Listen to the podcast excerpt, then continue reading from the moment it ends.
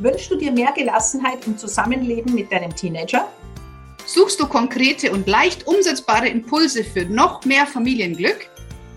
Dann bist du hier genau richtig. Herzlich willkommen zu deinem Lieblingspodcast Familienglück und Pubertät. Deine Gastgeberinnen, das sind ich, Kira Liedmann, Familienexpertin und Gründerin der Akademie für Familiencoaching.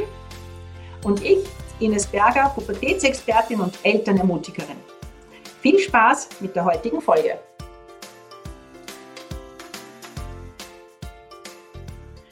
Ja, herzlich willkommen zu einer weiteren Folge von unserem Podcast Familienglück und Pubertät.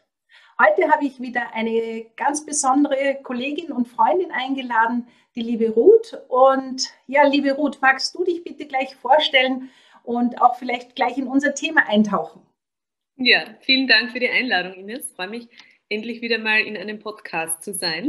ich liebe ja Podcasts. Ähm, genau, meine Profession ist ähm, ganz ursprünglich, habe ich Ethnologie studiert und mich mit Frauenforschung äh, beschäftigt und bin diesem Thema mein ganzes Leben treu geblieben, auch wenn es ähm, inzwischen ein bisschen anders ausschaut, meine tägliche Arbeit. Ich bin Kinesiologin und Mentaltrainerin für Frauen, aber auch für Kinder.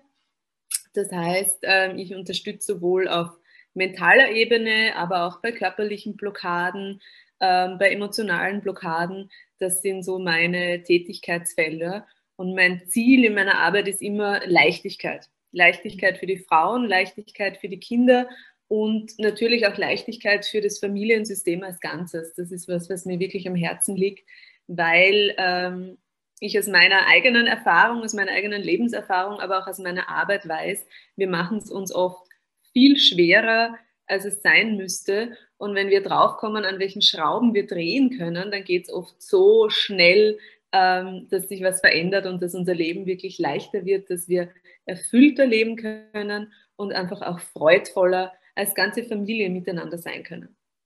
Wow, jetzt sind wir ja schon mittendrin im Thema.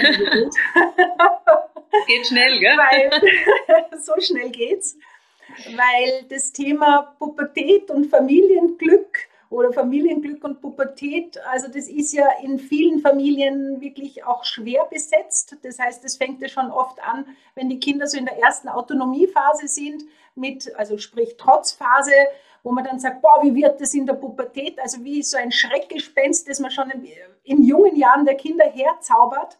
Und ich bin ja dafür angetreten, eben genau so wie du das beschrieben hast, diese Leichtigkeit, diese Freude wieder in die Familien zu bringen, die Pubertät als ja, Schatzkiste zu entdecken, die es uns Erwachsenen und natürlich auch den Jugendlichen leichter macht, ja, gut aus dieser herausfordernden Lebensphase rauszugehen.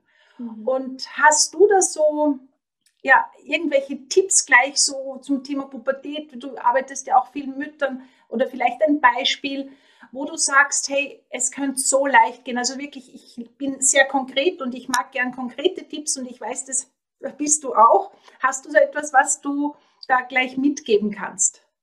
Ja, also ich bin ja auch selbst Mama. Ähm, mein Sohn ist so an der Schwelle, also der wird heuer zehn, das heißt, er ist noch nicht in der Pubertät, aber es ähm, naht natürlich auch bei uns und das Thema beschäftigt mich deswegen tatsächlich auch persönlich. Ich selbst hatte übrigens eine sehr, sehr wilde und ich glaube für meine Eltern sehr, sehr herausfordernde Pubertät. Ja. Ähm, und da ist gleich mal der erste Tipp, sich bewusst zu machen, ähm, wie waren denn nämlich die eigenen Erfahrungen? Mhm. Ja, wie hat man selbst dieses Alter erlebt, durchlebt? Ähm, mir hilft es irrsinnig auch dann meine Kinder zu verstehen, in ihren Verhaltensweisen, in ihren Bedürfnissen auch. Ja. Wenn ich wirklich zurückgehe, diesen, diesen Sprung in meinem eigenen Leben, in meinen eigenen Erfahrungen, ähm, dann wird mir oft bewusst, ah, okay, das ist ja eh schon vertraut. Was, was triggert mich daran? Was macht mir vielleicht auch Angst? Mhm. Und dann aus einer neuen Perspektive auf meine Kinder zu blicken. Mhm. Es ist das heißt, auch irrsinnig heilsam. Ja, das heißt, du sprichst wirklich auch diesen Perspektivwechsel an, einfach mal innezuhalten. Und da sind wir ja auch dann schon ein Stück bei der Selbstfürsorge, wo es ja auch um dich, also wo, was auch so dein Herzensthema ist, äh, speziell eben, wenn du Mamas unterstützt, einfach mal innezuhalten, statt in diesem Hamsterrad herumzurennen und, und ja, zu schauen, hey, worum geht es denn wirklich? Weil ja, genau. in Wirklichkeit tun die Kinder ja nichts gegen uns, auch wenn es sich oft so anfühlt, und, sondern für sich. Ja, und hey, das ist ihr Leben und die müssen ausprobieren. Und das ist das, was du auch sagst, wenn ich mir das bewusst mache, wo meine Konflikte mit meinen Eltern waren. Ähm, und das habe ich ihnen ja auch im Normalfall nicht zu Fleiß getan und mhm. absichtlich gemacht, ja, sondern es hat für mich einfach nicht gepasst, deren Weltvorstellung. Und deswegen habe ich auf mich geachtet und das ist, finde ich, ja total einen schönen Gedanken. Also ich habe wirklich gegen sehr viel, äh, ich würde mal fast sagen, revoltiert, wollte aus vielen Strukturen damals ausbrechen. Ähm, ich bin die, das vierte Kind, bin die, bin die Jüngste. Meine Geschwister sind eigentlich fast schon eine andere Generation und ich habe ganz oft diesen Drang gehabt, ähm, Grenzen zu sprengen, Muster zu sprengen. Mhm. Ähm, das ist mir vielleicht sogar geblieben bis heute und hilft mir in meiner Arbeit. ähm, aber das heißt, ich kann mich tatsächlich, wenn ich mir diese Zeit nehme und diese Ruhe nehme, gut wieder reinfühlen in diese Zeit und in diese Bedürfnisse von damals. Und wenn ich das dann umlege auf meine eigenen Kinder, dann bekomme ich einen neuen Blick.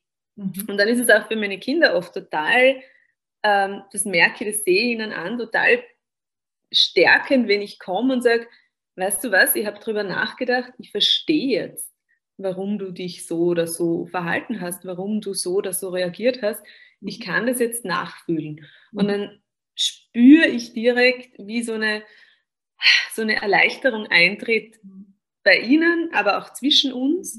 Ähm, und wie diese Verbindung zwischen uns dann einfach auch wieder gestärkt wird, weil das natürlich ganz viel mit Vertrauen zueinander auch zu tun hat. Ja, ja war so schön, da sind wir jetzt in der Beziehung. Ja, und wie wichtig das einfach ist, es den Kindern auch zu sagen, hey, ich habe da was entdeckt, ich habe hab gemerkt, also die Verantwortung für meine Gefühle zu übernehmen und zu sagen, hey, ich habe gerade gemerkt, du hast mich gerade total getriggert. Ich, ich habe das gerade nicht zuordnen können. Ähm, und dann zu merken, hey, wie erleichternd, und du hast es ja angesprochen, wie erleichternd das für die Kinder ist, weil die wollen uns ja gefallen. Ja, das mag sich in der Pubertät manchmal nicht so anfühlen, aber in Wirklichkeit sind wir so wichtig für unsere Kinder und sie wollen, dass wir sie anerkennen für das, was sie tun und was sie, ja, ihre Ideen, die sie haben und dass wir ihnen zuhören, sie ernst nehmen und auch ein bisschen neugierig sind. Und ja, jetzt höre ich da schon wieder, ja, aber. und ja, natürlich werden die oft manchmal Dinge haben, wo, wo, wo in uns, wo Hilfe, Angst abgeht, hast du schon angesprochen, solche Dinge. Und dann darf ich mich wieder um mein Gefühl kümmern. Und da wollte ich dich auch fragen, weil du hast ja vorher gesagt, man muss sich die Zeit nehmen. Und ich habe dann immer wieder, also bei mir in der Praxis, und ich vermute, bei dir ist es nicht anders oder ähnlich, das Zeit ist, ein, Zeit ist ja immer so ein wichtiges Thema. Äh, ich habe keine Zeit. Wie gehst du mit dem Thema Zeit und, und ja, Selbstfürsorge und ja, Erziehung mit, und, und Umgang mit Kindern in der Familie äh, um? Also ich würde mal sagen, niemand hat Zeit. Man muss sich Zeit wirklich nehmen. Mhm. Ja? Das ist so, wie ich mir ein Essen koche. Wenn ich darauf warte, dass mir irgendjemand was hinstellt, dann werde ich wahrscheinlich verhungern.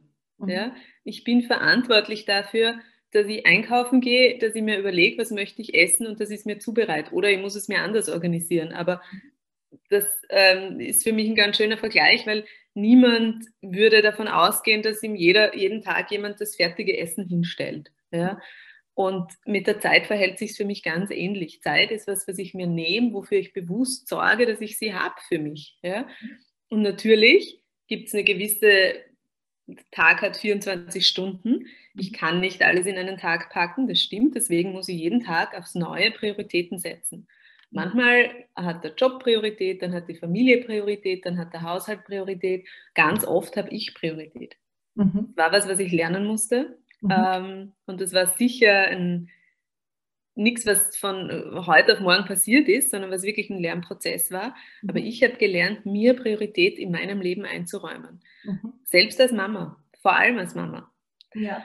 Und ähm, deswegen ist das was, auf das ich wirklich sehr konsequent schaue, dass ich meine Zeit für mich habe. Und die schaut ganz verschieden aus. Die schaut manchmal wirklich so aus, dass ich mich mittags auf die Couch lege und eine Stunde schlafe. Die schaut manchmal so aus, dass ich in die Natur rausgehe, wenn ich spüre, ich brauche einfach gerade Erdung. Die schaut so aus, dass ich mir regelmäßig auch Zeit für meine Freundinnen nehme, dass ich mir regelmäßig Zeit auch mit meinem Mann gemeinsam nehme, dass ich mir regelmäßig auch mit den Kindern Zeit nehme. Das heißt, ich nehme mir sie wirklich und es liegt in meiner eigenen Verantwortung. Und ich glaube, das ist ein ganz wichtiger Punkt, weil sobald wir reingehen in dieses, na, ich habe ja keine Zeit, sind wir in einer Opferhaltung. Mhm. Ja, wir geben sämtliche Verantwortung ab. Mei, ich bin so arm, ich habe für das alles ja keine Zeit. Mhm. Und Opferhaltung ist was, da versuche ich die Menschen in meiner Arbeit sehr bewusst äh, rauszuholen und sie in ihre Eigenverantwortung reinzubringen, weil das so befreiend ist, wenn ich über mein Leben und über meine Zeit selbst verfüge und niemand anderer. Mhm. Jetzt höre ich garantiert so Stimmen wie, naja, das können wir zwei, weil wir ja selbstständig sind. Mhm. Und also da mag ich jetzt vielleicht auch gleich dazu erzählen, ich war ja lange in der Schule und da gab es natürlich auch genau vorgegeben, ja, es gibt, glaube ich, wenig äh, Firmen, wo es so viel Struktur gibt. Ähm, und trotzdem habe ich es jedes Mal geschafft und ich finde es so schön, dass du das auch ansprichst, weil ich glaube, das ist das, wo, wir, wo ich auch die Eltern ermutigen möchte und die Mütter ermutigen möchte jetzt in dem heutigen, aber natürlich auch die Väter, weil es betrifft die Väter ja in Wirklichkeit genauso, dieses sich einfach zu überlegen, hey, wo nehme ich denn die Zeit her? Was kann ich denn umstellen?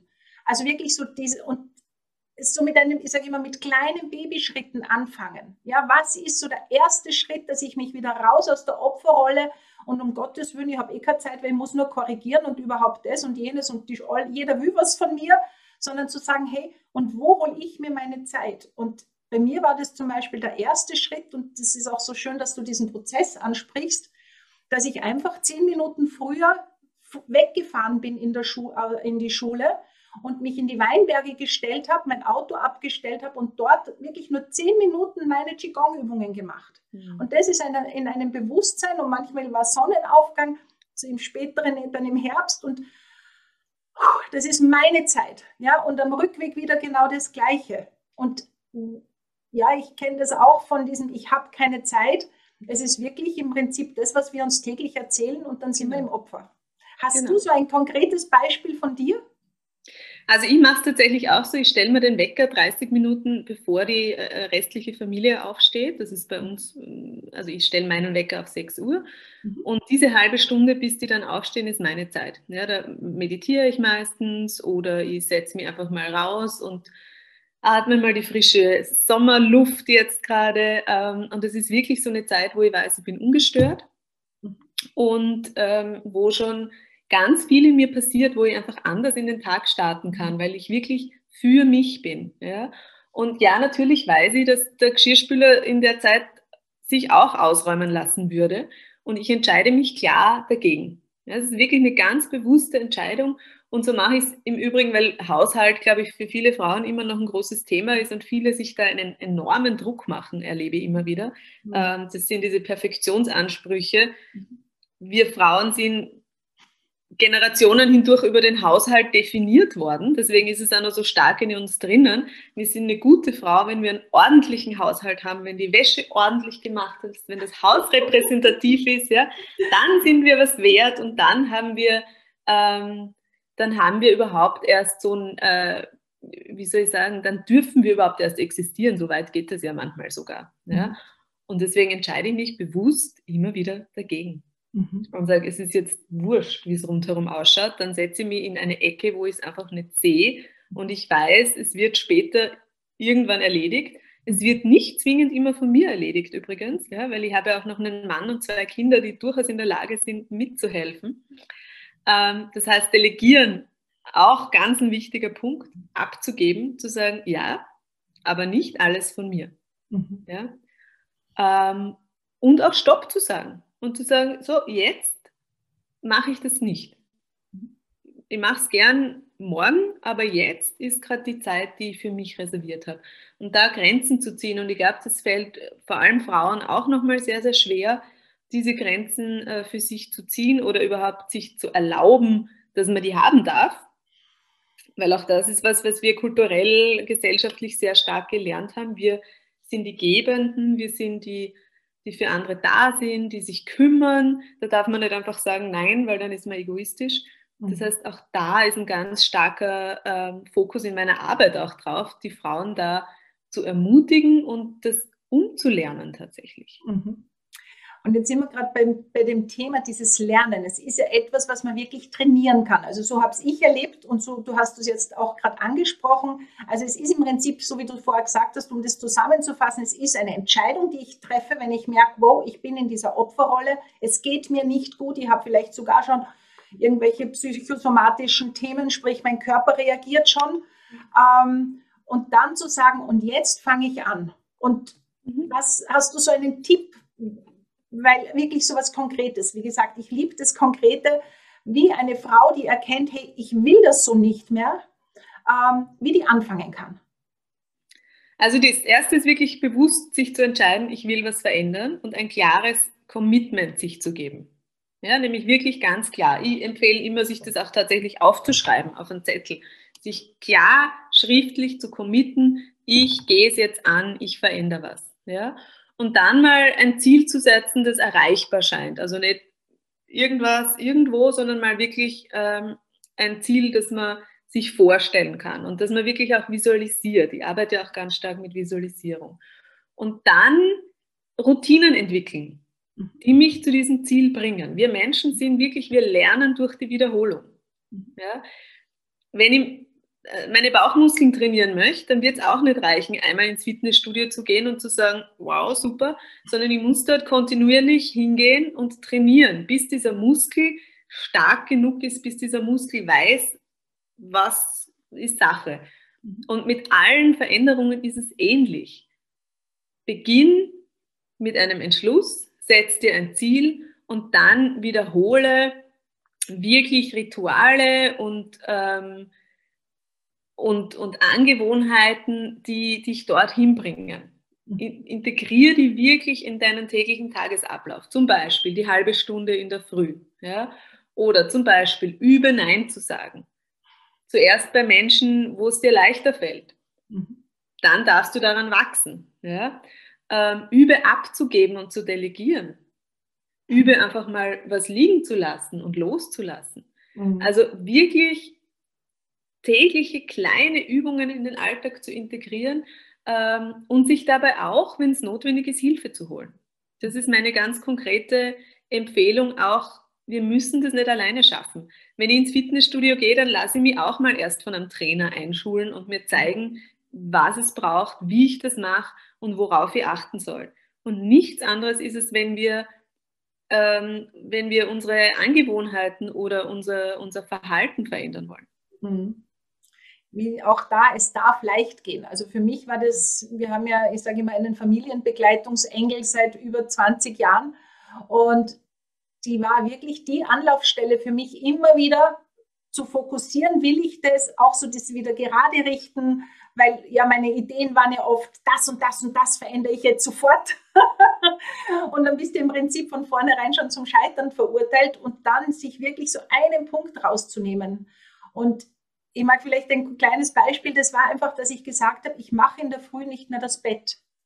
Ja, also das war so Gewohnheit von zu Hause, das Bett muss alles schön sein für den Fall, dass jemand kommt. Ähm. Und das ja. Bett anschauen möchte. Ja, unbedingt. Aber das war so etwas, wo ich gesagt habe, es macht überhaupt keinen Sinn für mich mehr. Ähm, ich schüttel das auf, lüfte und das war's. Aber ich kann mich erinnern, es hat wirklich eineinhalb Monate gedauert, weil ich jedes Mal vorbeigegangen bin, wissend, dass das ja nicht ist. und dann zu sagen, hey, und ich habe mich entschieden und ich mache das jetzt nicht. Und das war, ich weiß, das hört sich vielleicht so lächerlich an, aber es war total befreiend, weil ich wieder, so wie du das vorher gesagt hast, meine Kraft zurückgekriegt habe. Ich habe mich entschieden, das nicht zu machen, so wie du gesagt hast. Und der Geschirrspüler, der bleibt jetzt. Ich bin mir wichtiger. Und ich lerne Selbstwirksamkeit. Ja? Ich kann das verändern mit all meinen Glaubenssätzen, die wir ja, so wie du sagst, wir Frauen ganz viele mitgekriegt haben. Hast du auch so ein Beispiel aus deinem Leben? Ja, also ich habe gerade überlegt, ähm, ich habe ein sehr spannendes Beispiel, vor allem, das mir aus, der, aus meiner Arbeit einfällt, wo mir eine Frau dann gesagt hat, ja, aber wenn ich es nicht mache, dann macht es ja niemand. ja, dann ist das einfach nicht da. Und dann habe ich gesagt, na, könntest du aushalten, dass es einfach mal nicht da ist, ja? Mhm. Und dann hat sie so gesagt, naja, eigentlich nicht, ja. Habe ich gesagt, ja, aber ähm, dann schau mal, ob du den anderen doch in die Verantwortung bringen kannst. Also es ging mhm. damals, es war kein Pubertätsthema, sondern es ging um, um Windeln, dass sie gesagt hat, sie kauft immer die Windeln und sie kann nicht loslassen aus dieser Angst, wenn sie es nicht macht, ihr Mann schafft es ja nicht. Ja? Und das ist für mich äh, ein, also ein, ein super exemplarisches Beispiel, dass wir, wenn wir wollen, ich nehme immer das Beispiel des Glases, wenn ich möchte, dass du dieses Glas nimmst und ich strecke es dir hin, aber ich lasse es nicht los, mhm. sondern ich klammer es, dann mhm. wirst du dieses Glas nicht nehmen können. Mhm. Das heißt, es braucht mein Vertrauen, dass ich es hinstellen kann mhm. und dass du dann einfach hingreifst zum Glas, wenn du bereit bist, und es auf deine ganz eigene Art und Weise nimmst. Mit einer Hand, mit zwei Händen, wie auch immer. Solange wir so sind, kann niemand anders uns wirklich auch unterstützen. Dann können wir auch von außen gar keinen Support erfahren, sondern es braucht da auch wirklich, so wie du es auch mit dem Bett beschreibst, es braucht unseren Mut und unser Vertrauen zu sagen, ich lasse es jetzt mal los. Was ist das Schlimmste, was passiert? Schlimmstenfalls haben wir mal einen Tag keine Windeln. Auch der Mann wird merken, das ist eher unangenehm. Ja? ähm, und dann wird sich eine Lösung finden. Aber vertrauen wir in diese Lösung statt dass wir aus Angst, dass es keine Lösung gibt, an allem Alten immer festhalten, weil das macht uns starr und das macht diese tiefe Unzufriedenheit, mhm. weil wir sind dann auf uns sauer, wir sind auf den Mann sauer, wir sind auf die ganze Welt sauer und dann verharren wir in dieser Unzufriedenheit ähm, und da wird das ganze System unzufrieden. Ja? Das heißt, da wirklich den Mut zu haben, zu sagen, ich schau mal, was passiert. Mhm. Und ich glaube, auch für die Pubertät ist das ein wichtiger, ähm, ein wichtiger Ansatz, zu sagen, ich schaue einfach mal, was passiert und ich gebe mal so ein bisschen Vorschussvertrauen, auch in meine Kinder. Ja, absolut. Und vor allem, so wie du das gerade richtig sagst, wenn wir dieses Glas ihnen nicht geben, also ich meine, es schaut halt anders aus, ja, aber wenn ich es ihnen nicht gebe und nicht loslasse, dann kann ich ja auch nicht erwarten, dass sie etwas damit machen. Ja, weil ich ja immer noch festhalte. Und ich habe so ein cooles Beispiel von einer ähm, Klientin, die im Focusing, also das ist so eine Körper-Unterbewusstseinsarbeit, ja, wo du in dein Gefühl eintauchst und die dann erkannt hat, also ging es auch ums Loslassen in der Pubertät und die hat dann plötzlich erkannt, also ihr Sohn ist gesegelt und sie denkt sich die ganze Zeit, der, also ist dieses Bild, das aufgetaucht ist, der, der fährt so blöd, der kann das ja überhaupt nicht, ja, und dann geht es ja darum, sich mal umzuschauen. Und dann hat sie gemerkt, dass der zwar versucht zu segeln, aber sie hat so einen Minimotor hinten dran gehabt und hat ständig dagegen gesteuert. Ja? Und dann plötzlich war so ein, wow, der kann nicht segeln lernen, wenn ich ständig meine Finger im System habe. Sprich, wir dürfen wirklich vertrauen, so wie du das so schön sagst, dass die ihren Kurs lernen zu, ähm, ja, zu fahren, der für sie passt. Und ich darf schauen, ja, darf ich mal Gast sein oder muss ich hinterher schwimmen? oder bin ich ja vielleicht auch irgendwie Auffangnetz, wenn irgendwas schief geht? Und ja, dieses Vertrauen zu haben, zu schauen, wie nimmt denn der auch sein Glas, um bei deinem Beispiel wieder zu bleiben. Weil es ist nicht nur die Art richtig, das Glas zu nehmen. Ja? Es gibt viele verschiedene Möglichkeiten. Und da ist dann auch wieder die Schatzkiste zu entdecken, hey, wir, ich bin schon so starr in meinem Denken, ja, oder in mhm. meinem, wie etwas zu sein hat. Und ich darf mein Leben öffnen und es darf leicht gehen. Ja. Und ich darf die Freude wieder haben und alles, was da auch noch dazu gehört. Und da sind halt unsere Jugendlichen ein riesengroßes Vorbild. Das wollte ich gerade sagen. Also ich finde, wir können ja, wenn wir uns wirklich öffnen und zwar wertungsfrei öffnen, ohne dass da im Hintergrund alte Bewertungen aus unserem, mhm. unserer Vergangenheit arbeiten, dann können wir so unglaublich viel lernen von unseren Kindern. Ja, also ich lerne von meinen Kindern immer wieder so erstaunlich viel ähm, und bin so beeindruckt, weil mhm. ich mir denke, wow, das, das, hätte ich so gar nicht gesehen und, und ähm, wenn wir uns dafür aufmachen, dann profitieren wir voneinander so unglaublich. Mhm. Ja? Und das ist eigentlich das, was ich glaube, dass es darauf vor allem in der Pubertät ankommt, dass diese Kinder und Jugendlichen wissen, da gibt es jemanden, der versteht mich vielleicht nicht immer, aber er versucht es immer wieder. Und mhm. er öffnet sich immer wieder für Verständnis und für Perspektiven. Ja? Und ich habe äh, ein Beispiel, das mich kürzlich wirklich so zu einem Aha-Moment gebracht hat. Wir waren, wir waren essen und im Urlaub und mein Sohn, ich habe irgendwie gesagt, sie kriegen ein Eis und dann waren wir im Restaurant und dann gab es da kein Eis, sondern nur andere Nachspeisen. Und wir haben gesagt, naja, ihr könnt dafür was anderes essen.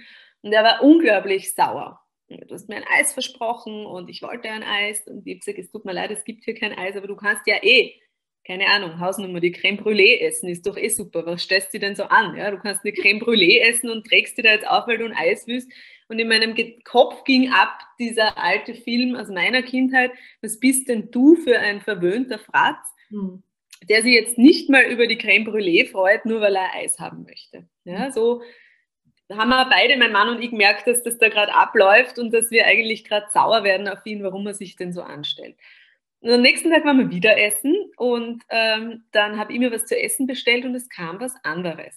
Die haben das einfach nicht verstanden. Es kam was anderes. Ja. Ich bin Vegetarierin und die haben einfach die Hälfte meines Essens quasi weggelassen. Und ich war so sauer. Ja. Ich habe mich so auf dieses Essen gefreut gehabt und dann kommt da dieser Teller und ich denke mir, das kann ja nicht wahr sein. Diese Trotteln, also ich war wirklich so richtig sauer. Und dann habe ich mir gedacht, okay, also ich bin ja so reflektiert bin ich schon, dass ich mir denke, gut, das Leben möchte mir jetzt auch irgendwas zeigen, was darf ich denn lernen? Und dann habe ich zu meinem Sohn gesagt, du, ich glaube, ich verstehe dich jetzt. Ähm, weil du hast dich einfach genau auf dieses Eis gefreut, so wie ich mich genau auf dieses Essen gefreut habe. Und du warst einfach enttäuscht und sauer, weil es was anderes war. Und ich kann das jetzt nachvollziehen. Und das hat so viel gelöst, weil auch ähm, diese, diese, diese Bilder von der verwöhnte Fratz oder undankbar ist so mhm. was aus meiner Kindheit, was ganz stark kam. Der ist ja so undankbar. Da ermöglichen wir ihm da ein gutes Essen und er weiß es nicht zu schätzen. Mhm. Das hat sich dann aufgelöst und ich bin in ein Verständnis zu ihm gekommen. Und ich habe mir gedacht, und das darf sein, man darf sich über sowas auch ärgern. Ja? Und das war ein großes Aha-Erlebnis für mich, das sehr viel wieder, ja, das sehr viel wieder auch geheilt hat auf verschiedenen Ebenen. Das ist so ein schönes Beispiel. Also ich war jetzt gerade, ich habe gerade Gänsehaut gekriegt, weil das sind ja diese Aha-Momente, wenn wir uns auf die einlassen, ja, dann können wir das nächste Mal, wenn du, so wie du das sagst, wenn das wieder ist, kannst du ja mit seinem Frust ganz anders umgehen. Und das heißt genau. ja nicht so zum Thema undankbar und überhaupt, das heißt ja nicht, dass ich diesen Wunsch erfüllen muss, ja, weil das ist ja auch etwas, was bei vielen Eltern dann abgeht oder bei Müttern. Ich bin jetzt dafür verantwortlich, dass mein Kind das Eis nicht kriegt.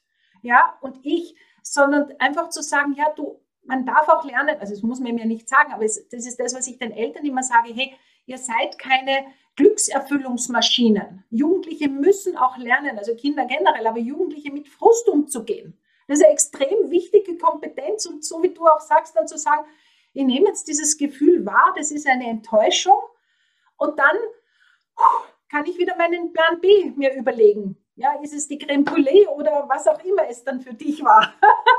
ja, und das, das Schöne war auch im Umkehrschluss, dass er am nächsten Tag ja total viel Mitgefühl für meine Situation hatte. Und dann mhm. kam man ist und gesagt hat, Mama, das tut mir leid, dass dein Essen jetzt nicht, also wirklich mhm. mich an den Arm genommen hat und ich dachte, wir haben jetzt dadurch gelernt, uns besser zu verstehen. Mhm. Und ich glaube, darum geht es und darum geht es auch in meiner Arbeit in der Praxis ganz stark, den Eltern neue Perspektiven zu zeigen, neue Bilder zu zeigen, einen anderen Blick auf etwas zu bekommen, damit man sich eben besser versteht und damit das freudvoll ist und damit man danach auch gemeinsam drüber lachen kann. Und ich bin sicher, beim nächsten Urlaub werden wir sitzen und uns noch immer daran erinnern und werden uns denken, komisch war das eigentlich. ja? ähm, und das ist für mich Beziehung. Mhm. Das ist so schön, wie du das gerade sagst. Also ich glaube, für mich wäre das jetzt auch gerade ein wundervolles Schlusswort, dieses Beziehung, gemeinsames Verständnis. Und ja, jetzt lade ich dich noch ein, wenn die Eltern zugehört haben und neugierig auf dich geworden sind, wo können sie dich denn finden? Wie, wo kann man dein Angebot finden? Wie kann man mit dir zusammenarbeiten? Magst du das vielleicht ganz kurz vorstellen? Sehr gerne. Also ähm, ich arbeite sowohl online als offline. Ich habe eine Praxis im 9. Bezirk in Wien wo man eben als Mama hinkommen kann, als Kind, Jugendliche, wo ich wirklich auch ähm, sehr stark in die Körperarbeit eintauche, weil der Körper für mich ganz oft einfach dazugehört, gerade zu Glaubenssätzen, Glaubensmustern, mhm. die wir auch körperlich abspeichern und wo es äh, auch immer wieder gut tut, da von zwei Ebenen dran zu gehen. Ähm, das heißt, da, also offline in der Praxis, online via Zoom. Man findet mich unter ähm, www.mastermom.com. Da gibt es auch einen Podcast, der, ähm, wo auch du ja schon zu Gast warst, ja, wo ja. man auch dich nachhören kann. ähm, es gibt einen Instagram-Kanal, wo ich auch immer wieder mal Videos poste, wo ich wieder auch immer wieder Erlebnisse aus meinem Alltag poste, weil es mir einfach auch wichtig ist zu zeigen, mein Leben ist auch nicht perfekt. Ich bin mhm. auch eine Lernende ähm, und für mich ist es so wichtig, dass wir uns gegenseitig alle inspirieren, dass wir ehrlich mit solchen Themen umgehen und dass wir, ähm, dass wir uns nichts vormachen, nichts vortäuschen, mhm. sondern dass es ganz, wie auch mein Podcast heißt, raw and real ist und wir wirklich ähm, uns auch da das Leben leicht machen dürfen. Mhm. Ja. Und ja, gerade zum Schulanfang ist es für viele, für viele Eltern und auch für viele Kinder fein, nochmal auch körperlich Blockaden zu lösen, zu schauen, wo gibt es Ängste, wo gibt es Stress. Ähm, da empfehle ich den Eltern einfach auch, sich da bewusst begleiten zu lassen, weil es einfach gut tut ja, und mhm. weil es auch da wieder leichter macht. Ja, und diese Leichtigkeit, also so schön, dass du das auch sagst, ähm, diese Leichtigkeit, die beginnt eben, indem ich schon einmal erkenne, hey, den anderen geht es genauso.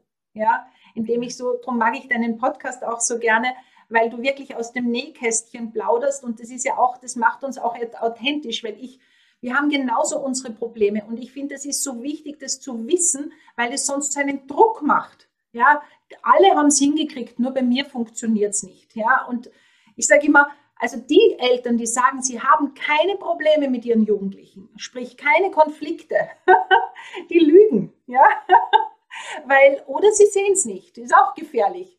Aber weil es muss zu Konflikten kommen, es ist extrem wichtig in dem Alter.